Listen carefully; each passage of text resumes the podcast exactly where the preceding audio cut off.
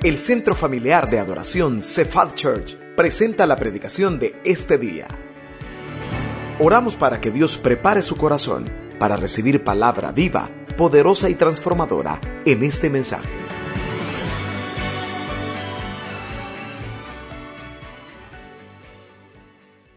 Usted y yo debemos de tener claros todos los días, cuando nos levantamos, cuando nos acostamos, cuando vamos al trabajo, cuando vamos a dejar a nuestros hijos al estudio o cualquier situación, usted y yo debemos de tener claro algo. Tenemos a un enemigo que quiere destruirnos. Vivimos con un enemigo que quiere destruirnos. Y no me refiero a la persona que vive con usted, pero vivimos con un enemigo que quiere destruirnos. Vivimos con todos los días, o deberíamos de vivir todos los días con la mentalidad por eso es que me pasan las cosas que me pasan muchas veces. ¿Por qué? Porque hay alguien que quiere destruirnos. Usted se va a la Biblia y usted lee que la creación que Dios hizo era buena, pero alguien metió su mano. La primera pareja era buena, pero alguien metió su mano. Si usted sigue leyendo en la Biblia va a encontrar algo. Viene Dios, restaura la relación con Adán y con Eva, tienen hijos y viene alguien, mete su mano. Viene Dios y restaura lo que el enemigo había destruido, pero siempre viene el enemigo a meter su mano. Usted lee acerca de David, muchos se inspiran en David. David había sido alguien que Dios había escogido para un plan específico. A usted y a mí Dios nos ha escogido para un plan específico. Pero viene el enemigo y mete su mano. Y David peca. Pero viene Dios, le pasa la factura a David. La Biblia dice que el hijo que tiene con Bexabé muere. Pero viene Dios y le da otra oportunidad a David. Al enemigo no le gusta cuando Dios le da oportunidades a sus hijos. Y viene y mete su mano. Uno de sus hijos viola a su hija, el, el otro hijo hace para matarlo y este otro lo destrona. El enemigo siempre mete su mano.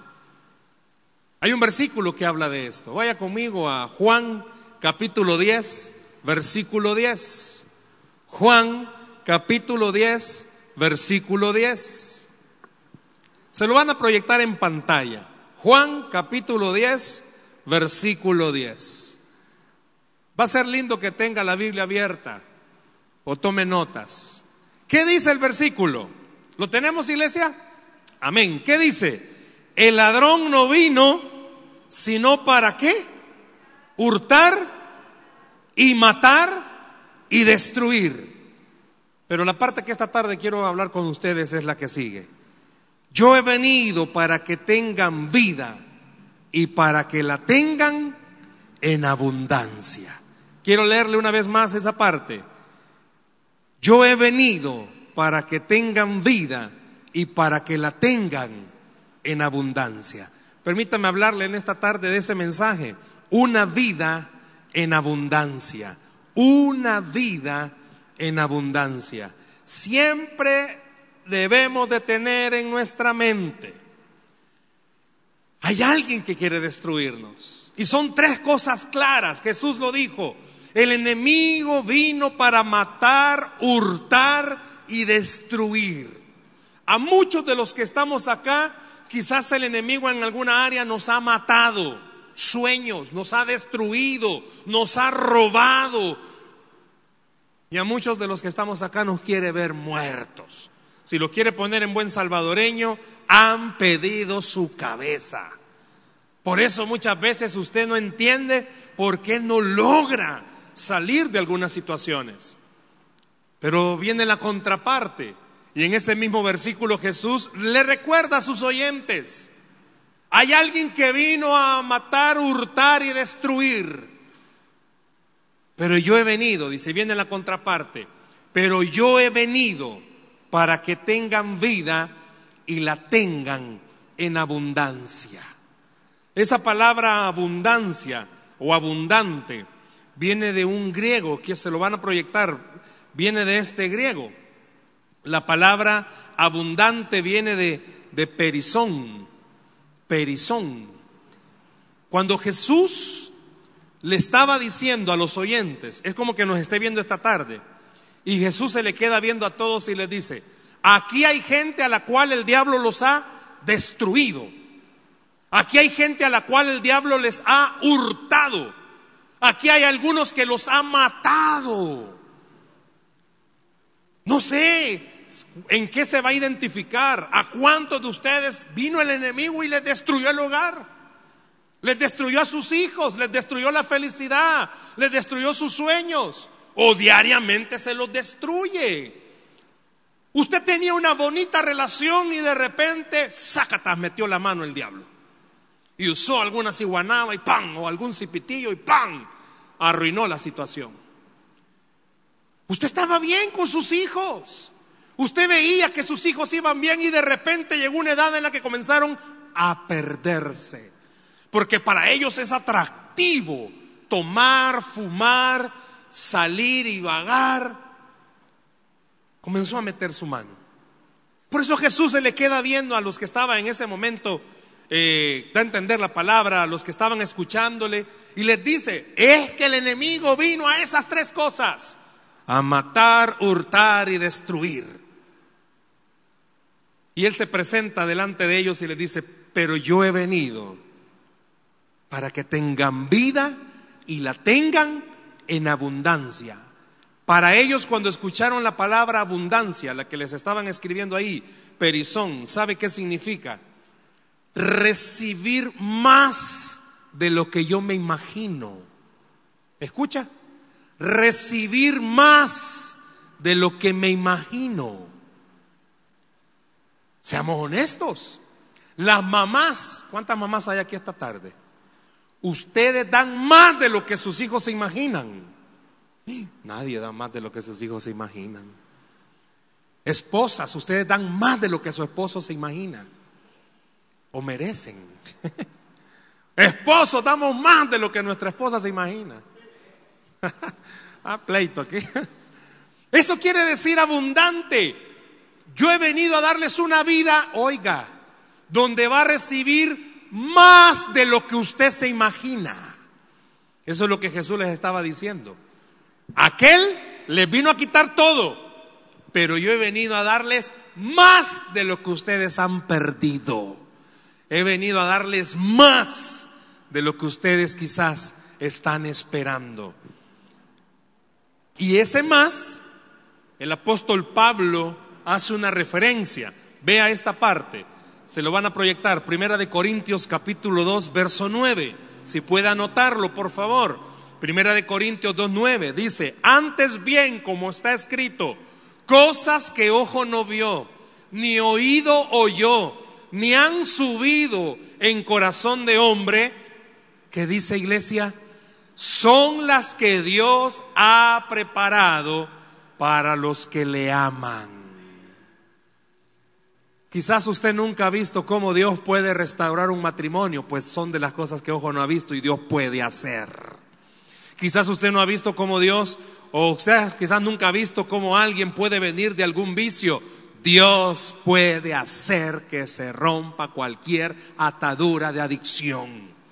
Dice, oh, cosas que ojo no vio, ni oído oyó, cosas que usted y yo ni siquiera nos imaginamos son las cosas que nuestro Padre Celestial puede hacer. ¿Escuchó bien? Son las cosas que Dios puede hacer. Seamos honestos.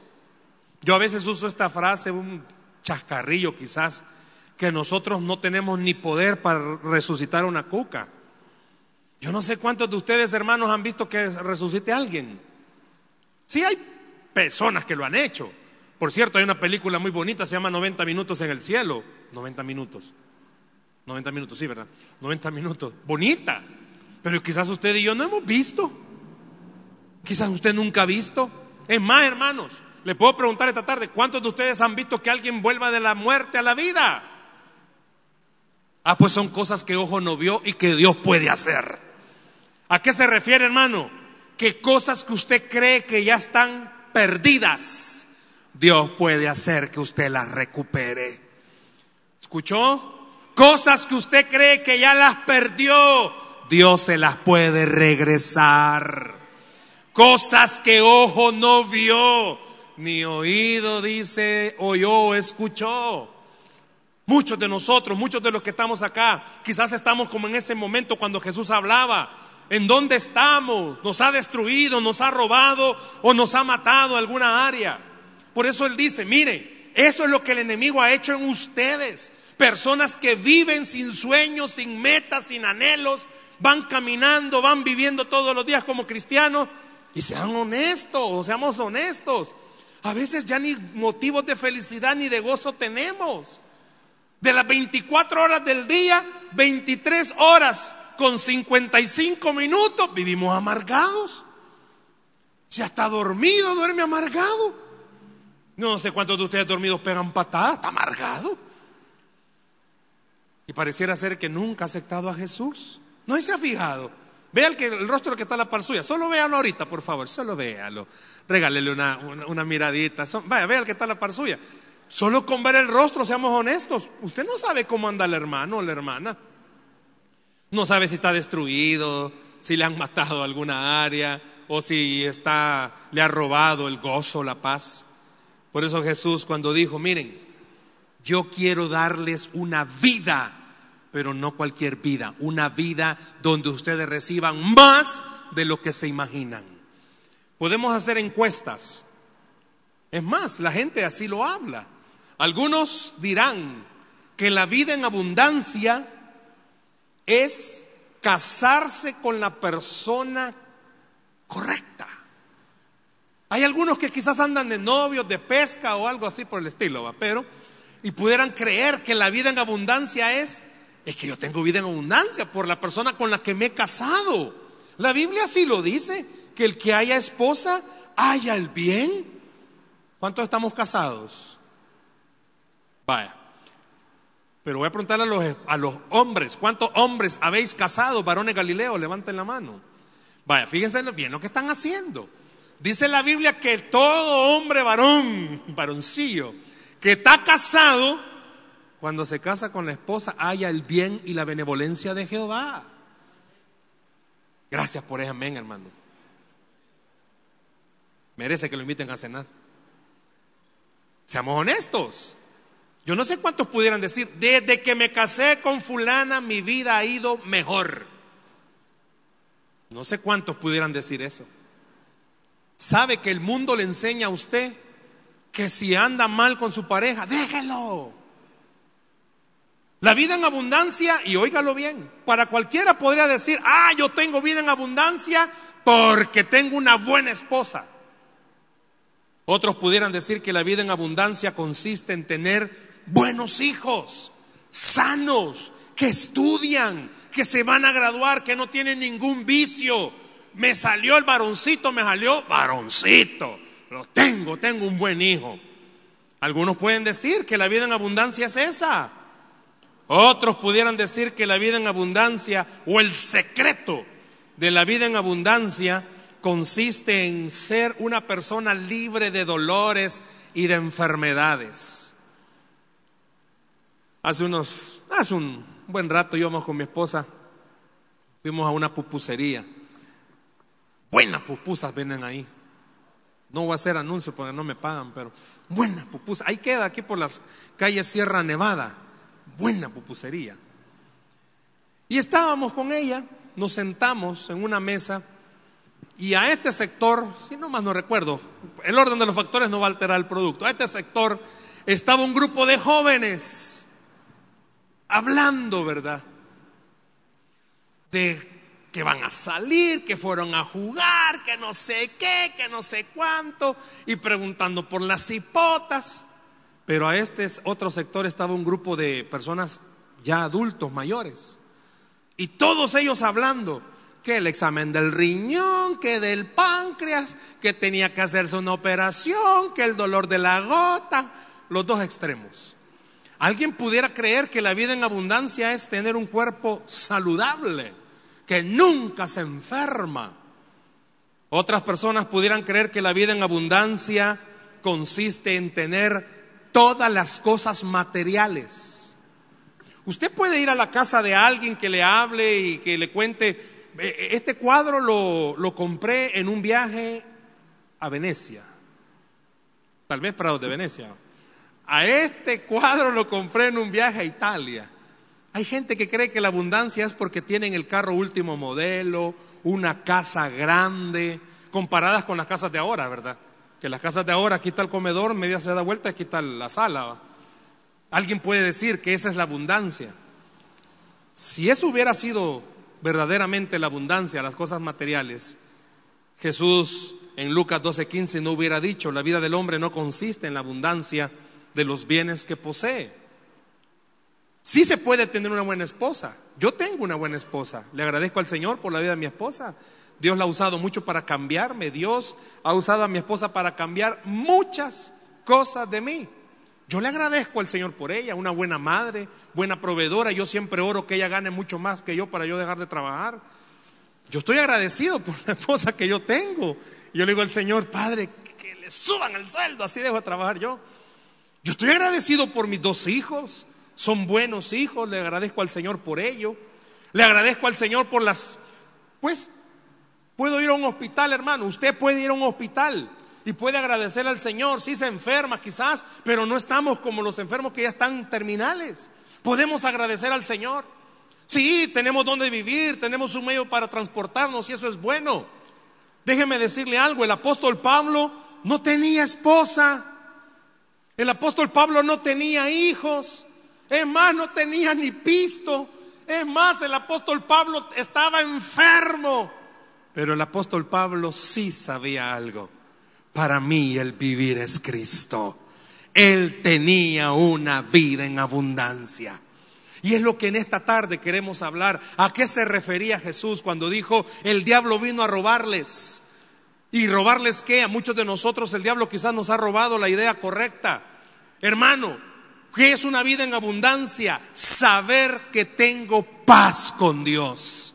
Saber que tengo una bonita relación con el Señor. Saber que yo amo al Señor más que cualquier otra cosa. Muchos en el, el tiempo actual pueden decir que vida en abundancia es no deberle nada a nadie. Hermanos, usted puede deberle a muchas personas, pero tener vida en abundancia. El apóstol Pablo enseña eso. Vemos su vida, vemos el reflejo de él. El apóstol Pablo, se había momentitos en los que él mismo dijo, he aprendido a estar contento tenga o no tenga. ¿Por qué? Porque él sabía algo, las posesiones o tener algo aparentemente estable no garantiza que todo esté bien. Usted puede conocer personas que tengan todo bien, pero honestamente una vida deshecha. No se pueden quejar, tienen comodidades. Yo a veces escucho, ¿verdad? Tengo amigos que Dios los ha bendecido mucho y hablan de que van a desayunar a tal lugar, van a almorzar a tal lugar y van a cenar a tal lugar. Quizás soy igual yo, ¿verdad? Puedo desayunar en la sala, puedo almorzar en el comedor y puedo cenar en, la, en, el cuarto, ¿va? pero eso no es tener una vida en abundancia. Vida en abundancia, lo que estaba diciendo el Señor Jesús es, mire, está bien, si usted va a tener posiciones económicas, está bien, pero que usted entienda algo, usted puede no tener nada, pero puede tener una buena relación con Dios y lo tiene todo. Puede ser que usted no tenga la mejor casa, puede ser que a su casa le hagan falta muchas cosas, pero su casa tiene a Jesús y si lo tiene, tiene todo lo que necesita. Quizás usted tiene hijos que ahí están, ahí empujones, pero tiene hijos que puede decir en algún momento, aman a Dios. Y eso es tener vida en abundancia. Muchos de los que estamos acá necesitamos comprender a cuál vida en abundancia se refería Jesús. El apóstol Pablo, le repito, es un ejemplo buenísimo, que no es tener riquezas, no es tener todo. La vida en abundancia es tener a Dios, porque Él lo es todo. Le puedo preguntar algo en esta tarde. ¿Qué le hace falta a usted? ¿Qué le hace falta? Los que somos papás, ¿qué nos hace falta? Los que están jóvenes, ¿qué les hace falta? Puede ser que les hagan falta algunas cosas, Pero Jesús dejó una clave. Si lo tiene a Él, tenga paciencia. Que si tiene a Dios, lo tiene todo. Tenga paciencia. Si tiene a Dios, lo tiene todo. Dios es el especialista en abrirle puertas de trabajo al que las anda buscando. Es cierto, estamos en un mundo en el cual, aquí sí se vale muchas veces en este mundo, tanto tienes, tanto vales. Y pareciera ser cierto en el mundo. Usted va a buscar trabajo y los mejores trabajos los obtienen por cuello. Pues Jesús dijo, yo quiero darles una vida en abundancia. ¿Y cuál es esa? Quizás usted en la tierra no tiene cuello, pero usted tiene cuello en el cielo. Tiene al que abre puertas que nadie puede cerrar.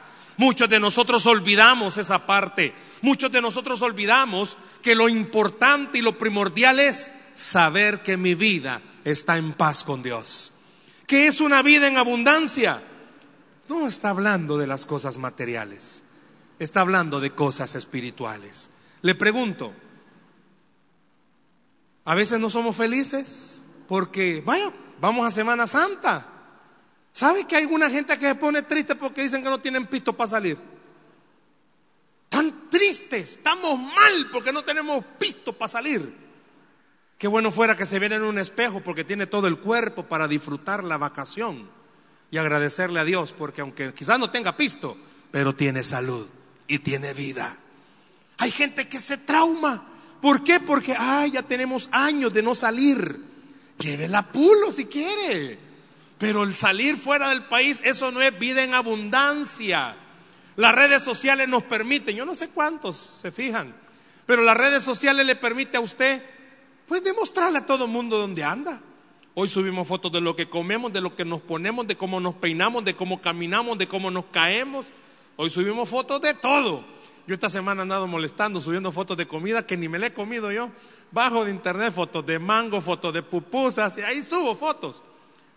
Muchos creemos que vida en abundancia es que los demás vean que estamos bien, cuando quizás internamente en casa estamos mal. Y la vida en abundancia no es que la gente vea que yo estoy bien. La vida en abundancia es que los que estamos dentro de casa sepamos que estamos bien. La vida en abundancia de la que habla Jesús es aquella vida donde, por eso dice que el diablo vino a matar, hurtar y destruir. Pero la vida en abundancia es aquella donde usted y yo podemos decir, Quizás me hacen falta algunas cosas materiales, pero tengo a Dios que Él puede darme lo que yo necesito. Quizás me hacen falta algunas cosas en mi casa, pero si tengo a Dios, lo tengo todo. El diablo vino a matar la visión, vino a destruir la visión. Hermanos, quizás usted y yo no tengamos los mejores hijos, pero podemos orar para que Dios los convierta en buenos cristianos. Quizás usted se ha casado con alguien que es difícil, pero usted puede orar para que Dios transforme ese corazón. Esa es la vida en abundancia de la que Jesús está hablando. Muchos de los que estamos aquí esta noche, repito, el diablo vino y hurtó. El, el diablo vino y mató. El diablo vino y destruyó. ¿En qué etapa está? Por eso Jesús aclaraba y decía, miren, eso vino a ser el enemigo. Pero yo he venido para que ustedes tengan una vida donde reciban más allá de lo que se puedan imaginar. Pablo, repito, no tenía todo, pero sí tenía Dios y eso le permitía estar bien. Quizás usted no tenga todo, hermano, pero si usted tiene una buena relación con Dios, eso debería de ser lo más importante en su vida. Si para Dios hubiera sido importante que las cosas materiales fueran lo mejor para nosotros, ¿no cree que Jesús hubiera tenido dinero? Se hubiera sido el mejor ejemplo. Pero no, Jesús demostró algo. Hermano, la vida en abundancia es saber que tengo una buena relación personal con Jesús. Una vida en abundancia es saber algo, que cada día está creciendo mi relación personal con Jesús. Pregúntese en esta noche cómo está su vida. Pregúntese cuánto ha crecido en estos tres meses espiritualmente. A muchos el diablo les vino a robar. Quizás ya no lee la Biblia. Quizás viene a la iglesia porque hay que marcar tarjeta para que Dios no diga que no me congrego. Pero no viene con el deseo quizás de recibir de parte del Señor. Vida en abundancia es saber algo. Me hacen falta muchas cosas, pero tengo a Dios que puede dármelas. Mi economía no va a demostrar lo la abundante bendición que yo tengo. La abundante bendición que yo tengo lo va a demostrar mi corazón. Dice la Biblia que de la abundancia del corazón habla la boca. Le puedo preguntar en esta noche, ¿cómo está usted con su relación personal con Dios? ¿Cómo está su relación íntima con Jesús? ¿Cómo está su relación con Él? Dice que vino a dar vida y vida en abundancia. Claro, cuando Jesús veía a las personas y sabía que el enemigo en ellos había hecho muchas cosas. Había gente ahí que estaban pensando, ¿y hoy qué voy a hacer? Hay muchos quizás aquí esta noche que se preguntan, ¿y qué va a ser de mi vida? ¿Qué voy a hacer? El diablo se ha metido tanto a robar, se ha metido tanto a destruir mi familia. Yo no sé cuántos pueden ver su familia y en vez de estar unidos, más desunidos cada día. No sé cuántos pueden ver su matrimonio y en vez de estar más estables, más distantes. Yo no sé cuántos pueden ver su relación con hijos que en vez de estar más unidos, más distantes. Por eso Jesús dijo, yo he venido a darles una vida distinta, una vida en abundancia, donde reciban más allá de lo que ustedes imaginan. Vida en abundancia no es que yo aparentemente vea que no tengo necesidad de nada. Vida en abundancia es que a pesar de que tengo carencias, eso no me va a robar el gozo ni la paz porque tengo a Jesús, que es todo lo que yo necesito. Vida en abundancia no significa que voy a andar cabizbajo. Vida en abundancia es que a pesar de que tenga carencia de algunas cosas, mi estado de ánimo siempre va a estar arriba por una razón. Dios es el que tiene el control de las cosas. Vida en abundancia es recordarme todos los días, hay un enemigo que me quiere destruir, pero hay uno que vino a vencerlo en la cruz del Calvario. Hay un enemigo que todos los días quiere minar su casa, su familia, pero hay alguien también que vino a darle victoria todos los días.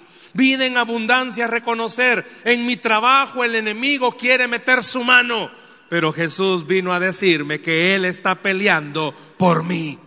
Vida en abundancia es reconocer que todo lo malo que el enemigo quiera hacer, Jesús viene a contrarrestarlo.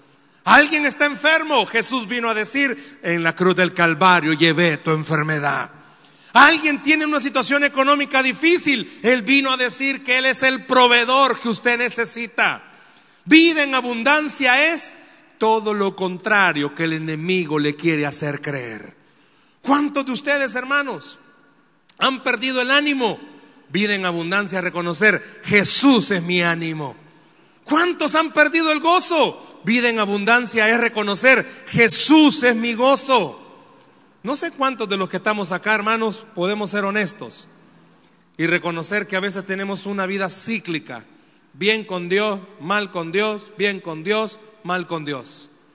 Y el enemigo se aprovecha y comienza a minar nuestro corazón, viene a destruir. Se lo dije al principio, a él no le gustó ver a Adán y a Eva juntos, metió su mano. A él no le gustó la oportunidad que Dios le dio a David, metió su mano. Al enemigo no le encanta verlo a usted bien. El enemigo quiere verlo a usted desmotivado. El enemigo quiere verlo enojado. El enemigo quiere verle triste. Jesús dijo, yo he venido a darle vida. Y vida es lo contrario a todo lo que el enemigo hace. Si hay algo que le está robando la paz, pues reciba la vida en abundancia de Jesús porque Él es paz. Si hay algo que le está robando el gozo, pues reciba a Jesús, que Él es el gozo que usted necesita. Si su casa está careciendo de algo, ¿por qué no invita a Jesús en abundancia? Porque el diablo en el cuarto ha metido pleitos, en la sala ha metido pleitos. Necesito vida en abundancia. ¿Qué vida en abundancia? Tener todo, no. Vida en abundancia es tener a Jesús, que Él es todo.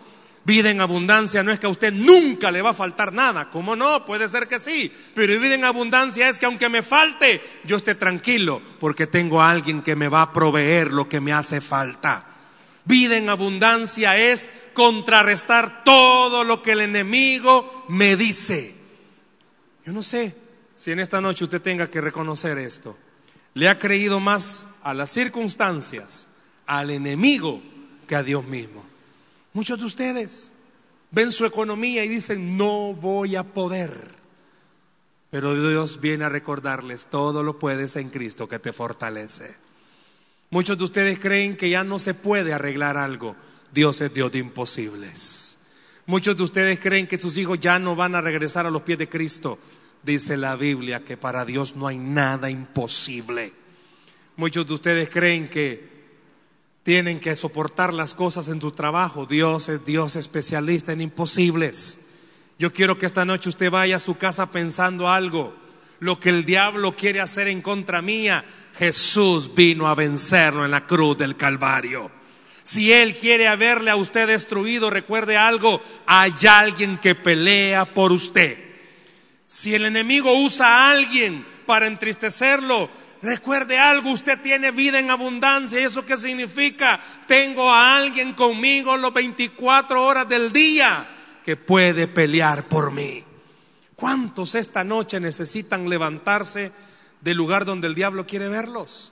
¿Sabe que el diablo cuando le puso la mirada dijo, no hombre, si a este me lo destruyo, si a este me lo acabo, si a esta familia la destruyo, la desuno, si a esta familia la voy a meter en conflictos? Y el diablo no quitó su mirada. Y usted cree que el diablo está ahí. Pero Jesús viene esta noche a decirle, puede ser que el diablo haya hecho muchas cosas, pero yo lo vencí en la cruz del Calvario. Si a usted el diablo quiere verlo en el suelo, recuerde algo, a usted lo ha levantado alguien que se llama Cristo Jesús. Si el diablo quiere ver su familia destruida, usted tiene que recordar algo. Hay alguien que pelea por mi familia y se llama Cristo Jesús. Si usted cree que sus hijos se han perdido, recuerde que hay alguien que pelea por ellos, se llama Cristo Jesús. Muchos de los que estamos acá esta noche necesitamos renovar nuestras fuerzas y reconocer algo, vida en abundancia Muchos han perdido el gozo porque no tienen economía suficiente. No, hermano, eso no es vida en abundancia. Vida en abundancia es saber que tengo poco, pero lo que tengo Dios lo puede multiplicar porque Él es especialista en hacerlo. ¿Se recuerda ese versículo? Cosas que ojo no vio. Usted y yo necesitamos reconocer algo. Justo donde hay cosas imposibles, son los momentos importantes para dejar que Dios haga milagros. ¿Cuántos esta noche necesitan reconocer? El diablo vino a hurtar, vino a matar y vino a destruir, pero necesito darle mi vida al que me va a dar vida en abundancia, aquel que puede cambiar totalmente las cosas. Yo no sé cuántos de los que están acá ya nadie cree en usted ni en su casa le creen. Tan mentiroso que es que ya nadie le cree. No, hoy sí voy a cambiar. Ah, está bueno. Y nadie, nadie le cree. Pues déjeme decirle algo. Vida en abundancia significa Jesús sí le cree. Jesús sí le cree. Jesús sí le cree. Y porque sí le cree, quiere darle esa vida en abundancia. ¿Va a dejar que el diablo siga hurtando, matando y destruyendo?